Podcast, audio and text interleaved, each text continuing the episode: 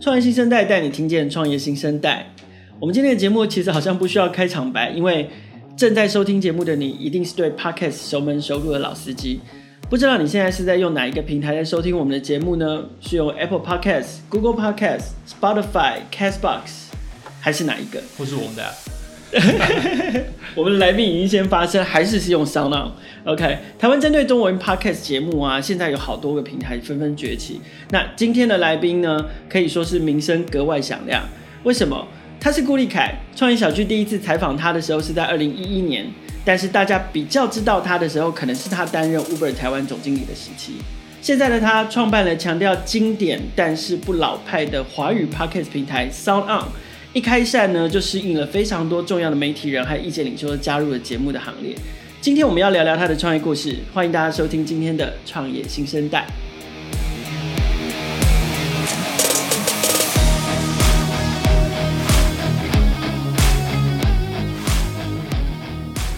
好，欢迎立凯哦。立凯应该是我们呃第一个我们邀请到来到创业新生代的来宾里面，可能是第一个从创业小聚的第一年，我们也是二零一一年开始的，就跟我们产生关联的人。所以可不可以先跟我们分享一下过去这十年你的事业或创业的历程？是，呃，基本上十年前我跟你们接触的时候，其实是我第一次算是第一次创业啊。那时候做的算是一个竞标娱乐竞标的一个平台，呃，当时叫 Bid and Buy。那时候做了差不多三年的时间，其实成绩还算还 OK，呃，就算是那时候有呃成为台湾最大的一个那种类类型的娱乐竞标的网站，对，那也没有需要对外募资，我觉得这个也是我个人也比较呃觉得比较成就感比较高的，因为不需要就是第一天就有一些营营收进来。那那个做了大概三年之后，其实后来我就去担任 Uber 这边的呃台湾台湾区的总经理，然后后来是担任 Uber 北亚洲区的总经理。哦、oh,，OK。对，那那个大概做了差不多五年多的时，呃，将近五年的时间。你在 Uber 的时间有这么长？是是，时间呃，他其实感觉上是十年。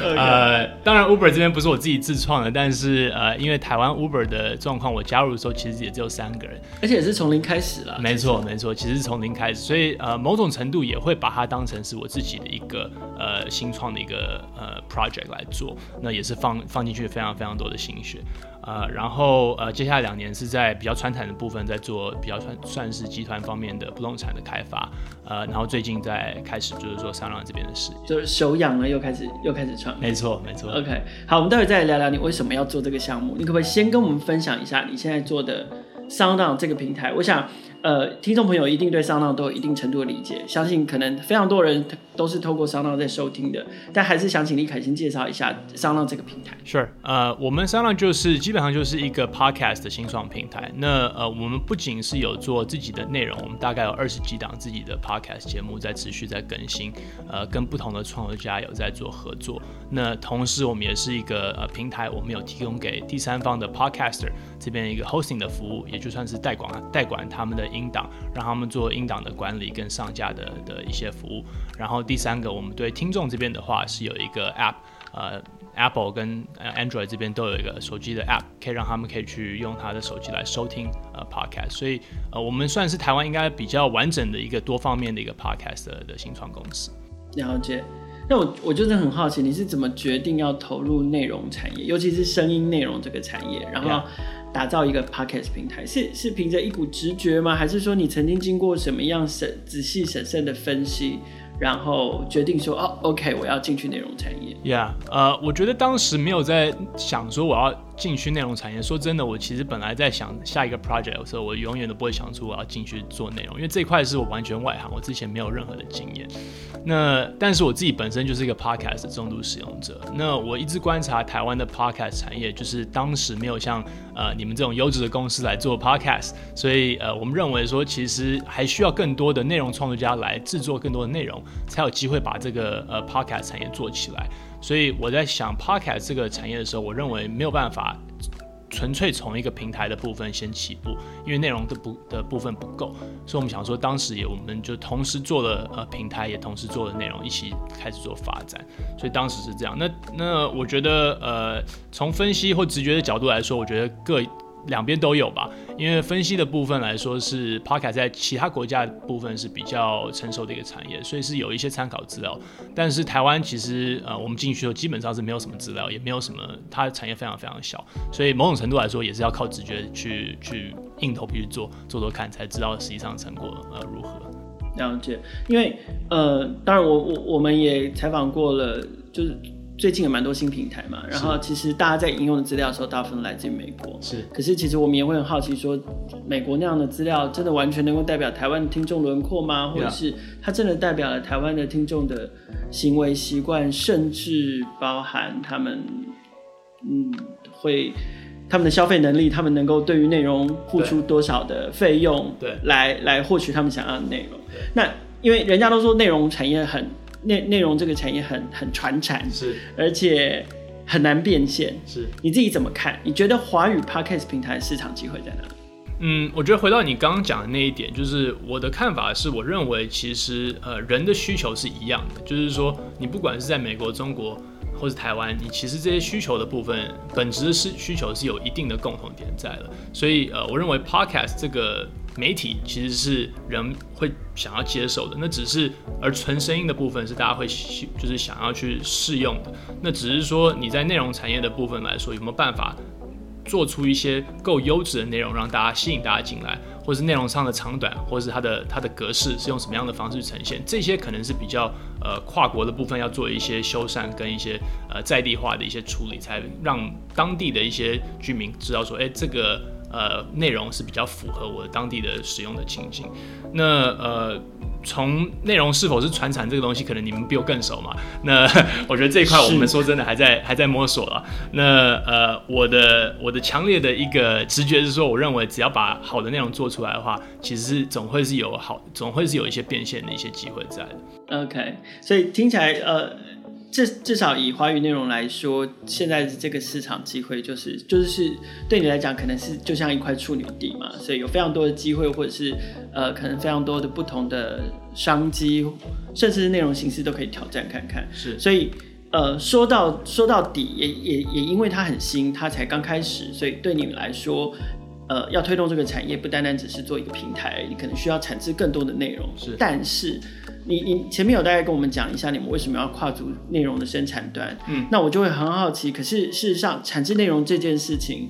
呃，只做一个平台跟去生产内容这两件事情，它的成本，它必须要付出的 effort 是差非常非常多的。那你们你们怎么去回收这个这个产制的成本，甚至获利呢？是，嗯，我觉得呃，网络的新时代一个好处就是说，当你在产制这个成本的的状况，就是你。虽然说它成本还是高的，但是你有办法用不同的方式让这个成本降低。那你也可以用实验性的方式来做，就是我可以把一个 podcast 做一期出去看，做一个十二集或者做二十四集，看看实际上收听量的部分，其实这些数据都很容易被追踪，所以你可以很快的得到一些资讯或是一些足迹。逐级知道说到底哪些呃内容是台湾人会想要收听，哪些是有机会可以流量做大，哪些有机会可以做变现的。所以呃，我们当时从一个内容产制的一个角度来说，我们比较是偏实验性的一个心态来看。我们想说，我们是看用不同的产业，我们有做娱乐型的节目，有做法律型的节目，有做时事评论的节目都有。那看看哪一些节目是大家对于哪些主持人是比较呃肯定，哪些是呃比较吸引听众会进来的。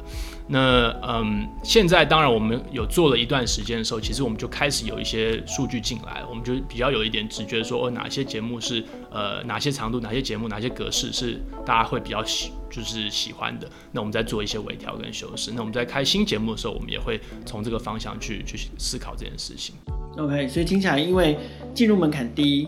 然后格式相对轻巧，产制的过程也相对轻巧一些，再加上。呃，平台环境也也成熟很多，比如说比 Podcast 刚开始的时候，平台的环境、技术的环境也成熟很多，然后再加上数据追踪啊等等这些，然后 social media 的推波助澜，所以让呃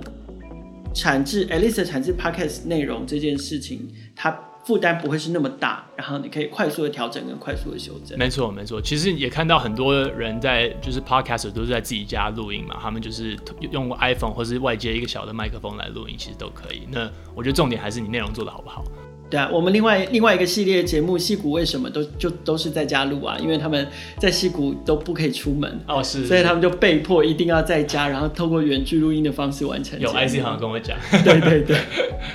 好，那你那你自己期许张浪接下来未来的发展目标是什么？是你想要变成独大的华语 Podcast 平台？还是说你要垂直整合声音内容的生态系，从从除了从生产到发布，你网上到 KOL 到你知道到到意见领袖到人的的都掌握在你手上，还是你有什么样短中长期的目标？那你觉得如果你要达到这这不同阶段的目标，你你分别要有哪一些关键可以帮助你达到？对，嗯。我们认为说，最终我短期的目标，我们希望就是任何人在台湾有在想要尝试 podcast 这个题目的人的时候，其实都会想到我们，就是想到 s o。那不管你是今天是听众，你觉得说，你有听过我们的节目，你知道我们制作节目的品质是在哪里，会一定的。如果 SoundOn 推出新的节目的时候，会愿意去试听。对，新战率第一是，或是呃，或是你是呃使用我们的 App，觉得说我们 App 的使用的的界面是非常好用，或者在推荐节目，其他节目不只是我们自己制作的节目，或是其他节目的部分也是做的非常好。呃，从听众的部分来说，会想到 SoundOn，或是你如果是一个创作家，你会想说，哎，不管是呃商量这边的 Hosting 的服务，我可以用你的代管服务非常好用，你可能有一些广告变现的机会，可以帮我做开发。或是行销的一些方案，可以给我们做互相交叉行销等等，嗯，要不然就是呃广告主的部的部分，如果想说，哎、欸，我有机会想要再尝试这个新的媒体，做一些跟用户这边沟通我的品牌，或是我的服务，或是我的产品等等，呃，我希望就是任何人，就是你对 Podcast 有兴趣的话，你都都可以想到我们，因为我们现在目前来说，其实可以 cover 这这三端的呃用户跟使用者。了解，那你你你觉得？嗯，YouTube 会是你们发展的参考典型吗？Yeah, 是或不是？分别、呃、对，原因是什么？我觉得是。And 不 是，都是。我会这样打。呃，是的部分当然就是因为 YouTube，当然就是很多人会讲说 Podcast 就是呃 YouTube 的呃纯音版嘛，对不对？嗯。就是说你只有做音档这一块，因为呃基本上制作的门槛低，像你说的，然后你可以随时自己可以上上架你的东西到云端去，让大家可以就是都可以看到或者听到。那呃当然 YouTube 也是花了很多很多年才变成今天的 YouTube 嘛，对不对？它呃也经过了很几次的一个进化。化跟改变等等，所以呃，当然我们会参考它的一个状况。那 Podcast 我觉得有一点不太比较跟 YouTube 不一样的地方，就是说 YouTube 它还是一个。单一垄断市场，呃，影音市场的一个平台，也就是说，它是一个，呃，不管是用户端或是呃 hosting 端的部分，都是要透过 YouTube 自己本身的平台去去收听的。你一定要去 YouTube.com，或是你一定一定要到 YouTube 的 App 的部分来可以收听它的内容或收看它的内容。但是 Podcast 它本身的生态比较比较不一样，它是呃拆分出来的，所以呃从 hosting 端的部分来说，你自己可以选你你的音档是放在哪里。从 player 端的部分，你自己可以选择我用哪个 player 来播放这些这些 podcast，所以呃，呃我觉得反而对于这些比较中小型的的 player，像我们这边这种 player 的话，比较有机会，呃，比较不会就受到这种巨无霸的的 tech 的公司呃影响，而被他们一下把他们吃掉整个市场。我觉得这这块是呃 podcast 跟 YouTube 比较不一样的地方。了解，我我想多问一个问题，站在你的呃平台的角度，呃，你们给。节目制作方的建议要怎么样让自己的节目可以被更多人听见？呃，我觉得呃，Podcast 它有一个挑战，就是它比较难去收到使用者、听众的一个回馈，嗯、因为它毕竟还是。呃，单方面的一个沟通，就是 podcast 跟他的听众做沟通，所以你要想，而且你没有一个像 YouTube 的一个中心的地方，让比如说 YouTube 的你就可以看他留言，看大家写说哦，你这个内容好还是不好，还是需要哪里修正等等。但是 Podcast 它又分散在很多不同的平台，所以你就比较难就是回收这些意见。那呃，我们这边的嗯。一些心得就是说，你要想尽办法去跟这些用用户做一些互动，不管是透过 Facebook 群组，或者是用 Line，或者用 Telegram，或是用呃各种，或是用 Survey 各种不同的方式跟他们去沟通，跟他们去呃互动，才知道说他听众认为说你这个内容做出来哪些地方是好，哪些地方是他认为有有进步的空间。呃，我觉得才比较容易可以去一直调试你的内容，让让你的节目可以听，可以成长。嗯、呃。最终我还是认为说，你好，你有好的内容的话，其实就用户会会看得到，会听得到。今天非常谢谢立凯来参加创业新生代的节目哦。呃，如果你还不是用声浪在收听我们节目的话，欢迎都可以在呃网站上面搜寻 SoundOn，或者是下载他们的呃 iOS 或者是 Android 的 App，这都可以在上面听到创业小聚啦，或者是其他的媒体啦，甚至是非常多杰出优秀 Podcaster 所带来的精彩的节目。当然，也要持续的邀请大家继续在 Sound 上面锁定创业新生代，我们会继续带大家听见创业新生代。